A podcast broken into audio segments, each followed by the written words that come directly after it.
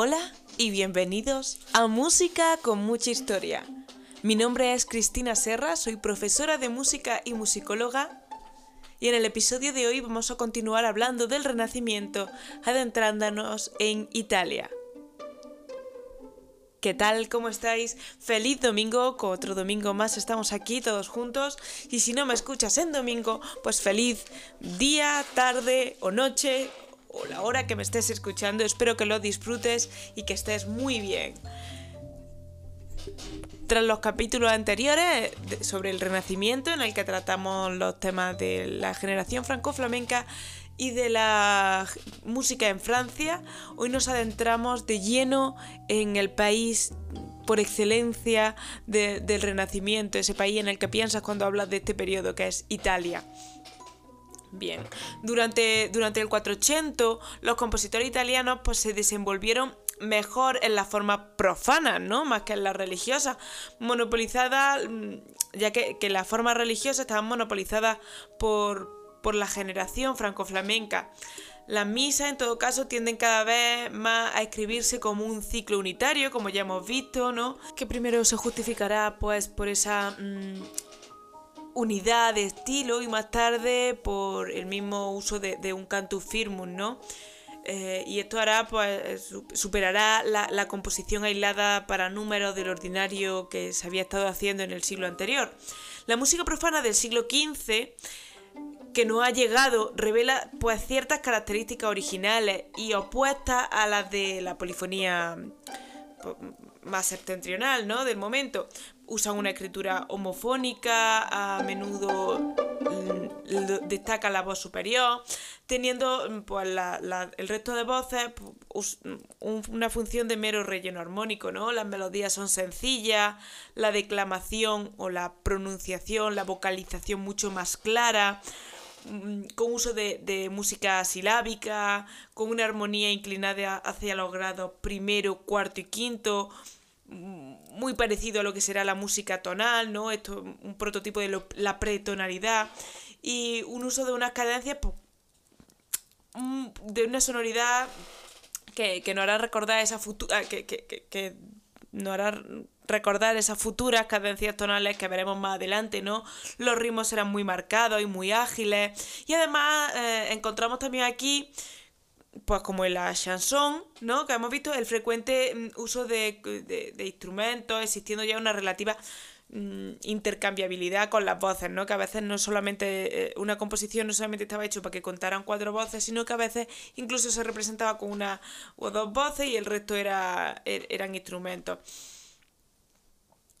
Las formas también son estrófica, los moldes del, pasado, esas formas fijas que habíamos heredado del pasado, pues lo vamos a ver reflejado en la balata, la cacha y el madrigal. Eh, la balata fue más cultivada por eh, fue la más cultivada de los tres en este siglo, ¿no? Y a ella se le sumaron los cantos carnavalescos, ¿no? De ámbito florentino y de ámbito veneciano. Luego también tendremos la frotola, las laudas, los rispetti, los villaneles, las canciones, canzonas y los balletti, todas estas de, origen muy festivo y muy carnavalesco. Las laudas son de, de, de texto a lo mejor un poco más, más religioso, pero todas van, a seguir ese ámbito carnavalesco, de todas las que más influyeron en el posterior desarrollo del madrigal, que se convertirá en la forma estrella del siglo XVI, fueron la frotola y la vilanela. La vilanela, eh, a veces también castellanizada y encontrada en los textos como villanesca, eh, es de origen napolitano y era un modelo de canción pues muy desenfadada, que a veces se, se bailaba, era en estilo homofónico, con tres partes, con uso de, de triadas y de quintas paralelas, que posteriormente se añadió una cuarta voz y fue mm, acercándose a lo que luego será el madrigal, que no llegó a sustituirla del todo, ¿no? Porque, bueno, pues eh, volvió como contrapartida a acentuar desde 1550 pues su carácter este más sencillo, más popular contra el madrigal que siempre va a buscar algo más refinado, mm, más culto. La frotola eh, se erigió de, eh, en la forma profana predilecta a finales del siglo XV y principios del XVI. Y compositores de la frotola reconocidos de esta época, pues podemos destacar a Bartolomeo Trombochino o a Marchetto Cara, y tenían pues, una orientación más aristocrática y burguesa, con texto de temática amorosa, estructura estrófica con estribillo. Mm, normalmente escritura a cuatro voces, con ritmo danzable, que oscilaba entre los patrones pues, correspondientes a lo que sería actualmente los compases de 3x4 y 6x8, eh, danzándose a veces pues con emiolia. La emiolia es la contraposición del 3 contra 2, por ejemplo, 1, 2, 3, 1, 2, 3, 1, 2, 1, 2, 1, 2, 1, 2, 3, 1, 2, 3. Eso sería un, un un compás hemiólico. Eh, cada vez busco la poesía más elevada, como sonetos y madrigales literarios, sobre todo de textos sacados de Petrarca, y modelos pues, de mayor refinamiento musical, que encontró en la... Eh, refinada en el estilo de, la polifonía del motete, desembocando así en, el, lo que sería el madrigal. Hablemos ahora un poco de, de quién era Marcheto Cara, ¿no? Marcheto Cara fue un, compositor y un laudista y fue además cantante, eh, nació en Verona en 1470 y morirá en Mantua, eh, pues no se sabe muy seguro, pero después de 1525, ¿no? Eh, en un principio pues realizó estudios para dedicarse pues, a la vida eclesiástica, pero, pero abandonó los hábitos y se dedicó y se puso al servicio de la corte y estuvo a corte de, eh, al servicio de de los Gonzaga en Mantua como músico. Bueno, tuvo, eh, fue compositor y cantante de Francesco Gonzaga y de su mujer Isabel d'Este, que los d'Este eran de Ferrara. Eh, fue gran, bueno, fueron grandes protectores de la arte. En esta corte también trabajó el compositor que hemos mencionado anteriormente, que era Bartolomeo Tromboquino, que nació también en Verona en 1470 y morirá en Venecia pues después de 1534. Este no solamente estuvo ah, en la corte de los, Mau, de los Mantua, sino que también estuvo eh, en Venecia y con los Casales y luego volvió de nuevo con los Mantua y luego estuvo también en la, en la familia de los Ferrara. Este trabajó y estuvo en contacto con varias familias de mecenas. Bien, nosotros vamos a escuchar ahora una, una frotola de Marchetto Cara, que es Pietà Cara Signora, eh, interpretado por eh, Roberta Invernizzi eh, y la Academia Instrumentale de Italia, dirigido por Alberto Rassi. Espero que lo disfruten.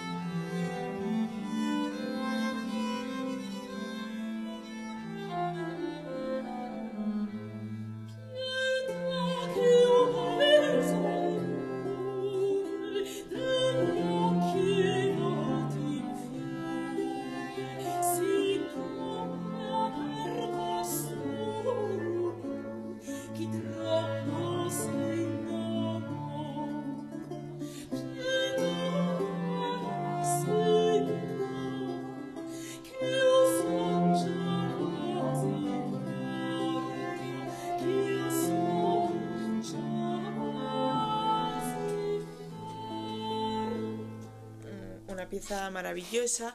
Aparte de la Vilanela y la Frotola, hablaremos de, lo que llegará a, a destacar por encima de todo esto, que será el madrigal renacentista, que no se parece en nada a la forma antigua de la que ya hablamos en capítulos anteriores, mucho más estrófica que vimos en la Edad Media. Eh, este madrigal renacentista es una composición multiseccional de imitación que sigue el modelo del motete, ¿no? Es el gran hallazgo de la polifonía profana del Renacimiento y no cristalizará, no, no, llegará a su culmen hasta el siglo XVI. Su originalidad pues, viene de, su libertad, de, su concepción, su originalidad armónica y su esmero por mm, entender y por describir el, sentido del texto, ¿no? ilustrando el sentido de, de las palabras con el uso de lo que denominamos madrigalismos. Comenzado el siglo XVI, pues lo van a cultivar ya con mucho éxito compositores como Philippe Verdelot, que nace en 1475 y muere en 1552, o Jacques Arcadel, que nace cerca de 1505 y fallecerá en 1568, o entre otros, pues Costanzo Festa, que nace cerca de 1485 y muere en 1545 con rasgo aún deudores de la frotola, ¿no? De predominio, con el uso del predominio de la homofonía, eh, el uso de, del protagonismo, de la voz aguda. Pues desde mediados de siglo se aprecia pues, un giro hacia la estructura más contrapuntística, ¿no? Y ampliación de, pues, de la plantilla de 5 a, cinco o 6 voces, así como, bueno, mucho más desarrollados los madrigalismos y un uso mucho mayor de esos madrigalismos, entre otros recursos simbólicos pues, planteados a menudo como requiebros intelectuales. Eh, eh, esto se podría llamar la etapa del madrigal clásico, ¿no? Que entonces destacaríamos pues a los, hermanos Vilaert, a Orlando Di Lasso, a De Monte o, o a Palestrina, entre ellos, Palestrina como la principal figura a finales del siglo XVI y principios del XVII, ¿no? Vamos a encontrar un madrigal mucho más tardío, mm, manierista, plagado de madrigalismo, cromatismo, giros extremos y en algún caso, pues mucho más experimental, ¿no? ¿En qué nombres vamos a destacar aquí? Pues si bien o sea, además de todo esto, va a ser mucho más homofónico, que se me ha olvidado comentarlo, ¿no? Los nombres que, que, vamos a encontrar aquí, pues destacamos a Carlos Gesualdo, que nace en 1560 y muere en 1630, a Luca Marenzio, que nace en 1554 y muere en 1599, a Guiach de Bert, que nace en 1535 y muere en 1596, y como no, una de las figuras más destacadas de este madrigal tardío, que sería la figura de Claudio Monteverdi, que nace en 1567 y morirá en 1643. Pero sin duda alguna creo que si hay que destacar a algún compositor de madrigales, eh, yo, haría, yo, yo destacaría a Madulana, Madalena Casulana, que nace en 1544 y muere en 1583. Se conoce poco de su vida, mm, quizás de lo que escribió en sus dedicatorias y su agradecimiento en sus libros de madrugales, pero fue compositora, laudista y cantante. Probablemente fuera educada en su casa e inició su actividad en Florencia. Sus tres libros de madrigales son los primeros publicados por una mujer y contienen 66 madrigales que muestran habilidad y originalidad en el manejo de, la armonía y de la disonancia. ¿no? Vamos a escuchar ahora uno de, sus madrigales titulado Morir non può il mio cuore, que vamos a escuchar la interpretación de, de Iliar Ensemble y bueno, espero que lo disfruten.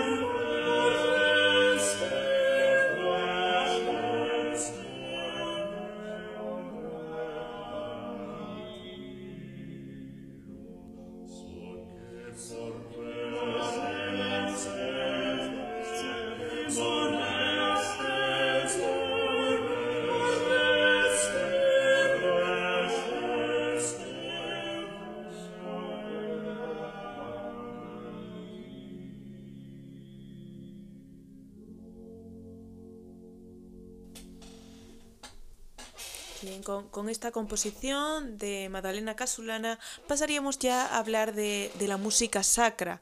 La música sacra había que entenderla en el contexto mm, renacentista en el que ocurre la reforma y la contrarreforma. Pero antes de ello, para hablar en Italia, la primera música religiosa de verdadera altura y, y, factura italiana pues la vamos a encontrar en Venecia, ¿no? En la persona de Andrea y Giovanni Gabrieli, Andrea, nacido en 1515 y fallecido en 1586, y Giovanni Gabrieli, nacido en 1557 y muerto en 1612. Ambos eran familiares, tío y sobrino, y fueron los sucesores y herederos de la tradición eh, coral y antifonal instaurada por este compositor franco-flamenco que hablamos en el capítulo anterior, que es Adrián Vilaer y continuada en primera instancia por, por su paisano Cipriano di Rore. Sin duda alguna, pues bueno, pues podemos ver que Andrea ah, Gabrieli, como italiano que era, pues opta por la homofonía e introduce eh, un coro de instrumentos. Y su sobrino Giovanni, pues va a, a hacer hincapié en ese, en ese mismo camino que empieza su tío mostrando pues una preocupación creciente por el timbre instrumental que eso es un rasgo muy característico que lo va a acercar ya a lo que conocemos luego como el barroco y, a ese interés del timbre instrumental en la música barroca. También va, a trabajar sobre, con la oposición de los coros, que prefigura pues, un futuro estilo concertante que, que veremos en la, en la etapa siguiente. Bien, ¿qué, podríamos ver? Pues que luego tendríamos que hablar de, la escuela romana, ¿no? En la música sacra. Y, y, la escuela romana se tiene que unir un poco con. Primero con la figura de Giovanni Pierluigi da Palestrina, que nace en 1525 y muere en 1594 y, y, con la contrarreforma, ¿no? La contrarreforma, mm, pues bueno, con la propagación de, de, la reforma protestante, la Iglesia Católica pues intenta responder con una serie de iniciativas, que, que es lo que denominamos contrarreforma, o lo que conocemos por contrarreforma la pérdida o amenaza pues, de pérdida pues, de países como Italia, Holanda, Alemania, Austria, Bohemia, Polonia, Hungría, pues acentúan esa urgencia ¿no? de, de, llevar a cabo tal campaña. ¿Quiénes son los papas? O sea, la figura más importante de, de, esta contrarreforma pues, va a ser el Papa Pablo III y sus sucesores, ¿no? Que, que van a llevar la austeridad, el ascetismo a una jerarquía eclesial conocida hasta entonces pues, por esa crítica que le hacían los reformadores, ¿no? Por esos despilfarros y por su exceso. Al mismo, al mismo tiempo vamos a tener la figura de Ignacio de Loyola, que nace en 1492 y muere en 1556, que va a crear la, la Compañía de Jesús, o también conocida como jesuita, en 1534 y que va a jurar una estricta obediencia al Papa y a la Iglesia Católica. ¿Qué van a hacer los jesuitas? Pues van a fundar escuelas y van a hacer el proselitismo entre los protestantes de Europa y los no cristianos en Asia y América. Y, ese trabajo suyo va a, a contribuir a la recuperación dentro, al catolicismo de Polonia y así como grandes áreas de Francia y Alemania. En 1545 y en 1563, aunque con abundantes interrupciones, ¿no? tiene lugar el, concilio de Trento, eh, con el fin de consolidar qué respuesta se debía dar a esa reforma protestante tras discutir los posibles compromiso, el concilio pues tomó medidas encaminadas pues a purgar la iglesia de los abusos y negligencias del pasado, de todo aquello que le acusaba los reformistas. La música sacra ocupó solo una pequeña parte del, del concilio, de lo que se habló en ese concilio, y como parte de un movimiento destinado a sugerir pues toda variación en las prácticas locales a favor de la uniformidad litúrgica, se eliminaron los tropos y las secuencias. Solamente quedaron eh, cuatro de las secuencias comúnmente utilizadas y de estas secuencias ya las hemos hablado eh, en cuanto hablamos de, la consolidación de la misa y del canto gregoriano. Esas secuencias van a ser el Victime Pascal y Laude, el Dies Irae, el Benisante Spiritu y el Laudación Sabbatorum y se conserva también como texto opcional el Stabat Mater. El concilio, en verdad, por aunque cuenta la leyenda que hizo muchas modificaciones sobre la música, el concilio en verdad dijo pocas cosas acerca de la música. La única política que se adoptó con respecto a la música fue la declaración en 1562 que hacía referencia a la eliminación de los elementos lascivos e impuros. Aunque la regulación de la misa en la ceremonia pues, se dejó en manos de los obispos locales. Y estos obispos pues, limitaron el uso de la música en los conventos e insistieron en que el texto fuera siempre inteligible en las obras polifónicas, que no quería decir que se prohibiera la polifonía, sino que el texto fuera entendible. El tesón de sus esfuerzos pues, hizo que algunos contemporáneos y ciertos historiadores posteriores hayan llegado a creer o se hayan llegado a pensar que el concilio de, Trento había declarado mm, que, la polifonía se permitiría únicamente cuando las palabras fuesen del todo comprensibles. Pero eso no lo hizo el concilio de Trento, como ya hemos dicho, lo hicieron los obispos locales. También hay otros historiadores que se ha hablado de que el concilio de Trento intentó prohibir la polifonía y cuenta la leyenda que fue Giovanni Perlugi de Palestrina quien compuso una misa para el Papa Marcello mm, en una polifonía y que el Papa Marcello pues, se quedó tan maravillado con esa obra que permitió la polifonía. Mm,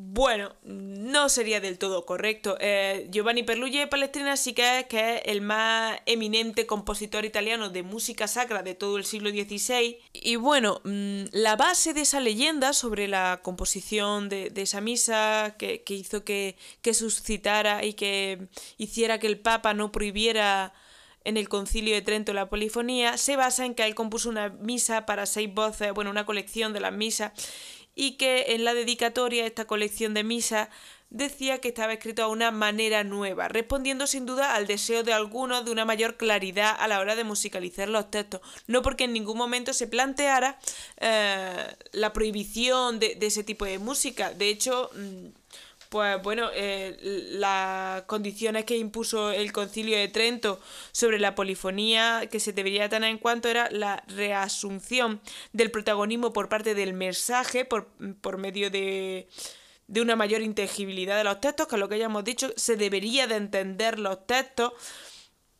Eso no quiere decir que se prohíba ni mucho menos la polifonía y luego que hablaba de la seriedad y dignidad de, esa, de esa musicalidad, que se alejara de los madrigalismos y de los, y de los elementos lascivos, y el abandono de las misas de parodia. Fue la otra, de las causas que intentaron poner, pero que ni siquiera cuajó, porque, eh, bueno, pues no se respetó. Los compositores siguieron haciendo música religiosa con, con, con melodías profanas en el cantus firmus. Palestrina lo que, lo que va a hacer ¿no? es aglutinar todas las técnicas y todos los usos y recursos mm, renacentistas, como el uso del cantus firmus, la imitación desarrollada, la alternancia entre polifonía y canto llano, el uso de la homofonía y del contrapunto, para proyectarlas ¿no? en un estilo pleno, brillante, luminoso,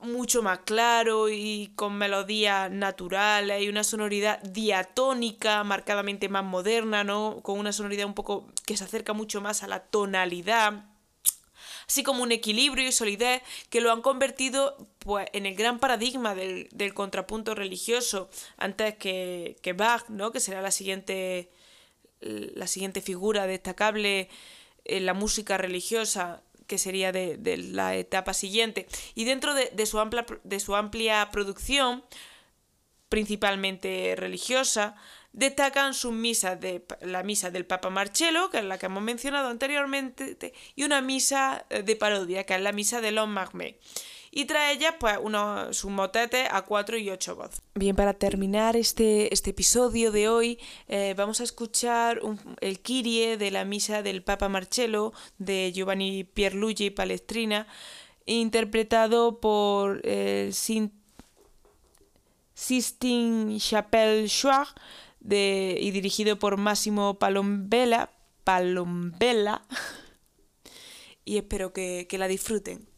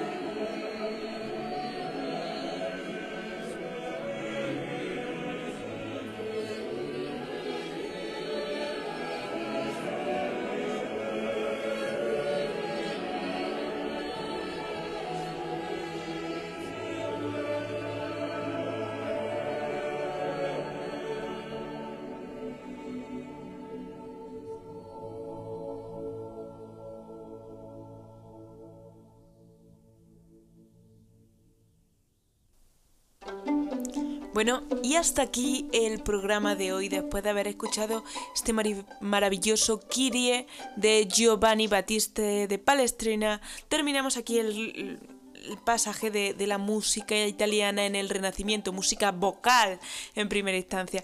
Mm, continuaremos en los siguientes episodios hablando del Renacimiento en España, en Alemania, en Italia y de la reforma protestante que, que acusa eh, Europa en, este periodo. Bien, espero que os haya gustado y lo hayáis disfrutado. Ya sabéis que si, os, que si lo habéis disfrutado, me ayuda mucho que deis 5 estrellas en iTunes, que dejéis eh, algún comentario en iVoox, que me sigáis y compartáis en Spotify y recordar que eh, desde hace unos episodios estamos también en YouTube y podéis seguirme, soy profe música, al igual que Profe Música Cris, perdona, al igual que soy en Instagram y en Facebook. Y eh, allí podréis ver que colgo material no solo de historia, sino de teoría musical, recomendaciones de, álbumes, recomendaciones de libros y hablo de, ciertas cantantes, de ciertos cantantes, más de música actual y espero que, bueno, poco a poco vaya creciendo esta comunidad de aficionados a la historia de la música, a la música y a, a la belleza en general del arte en todas sus variantes. Muchas gracias y nos vemos como siempre todos los domingos en otro episodio más. Un saludo y adiós.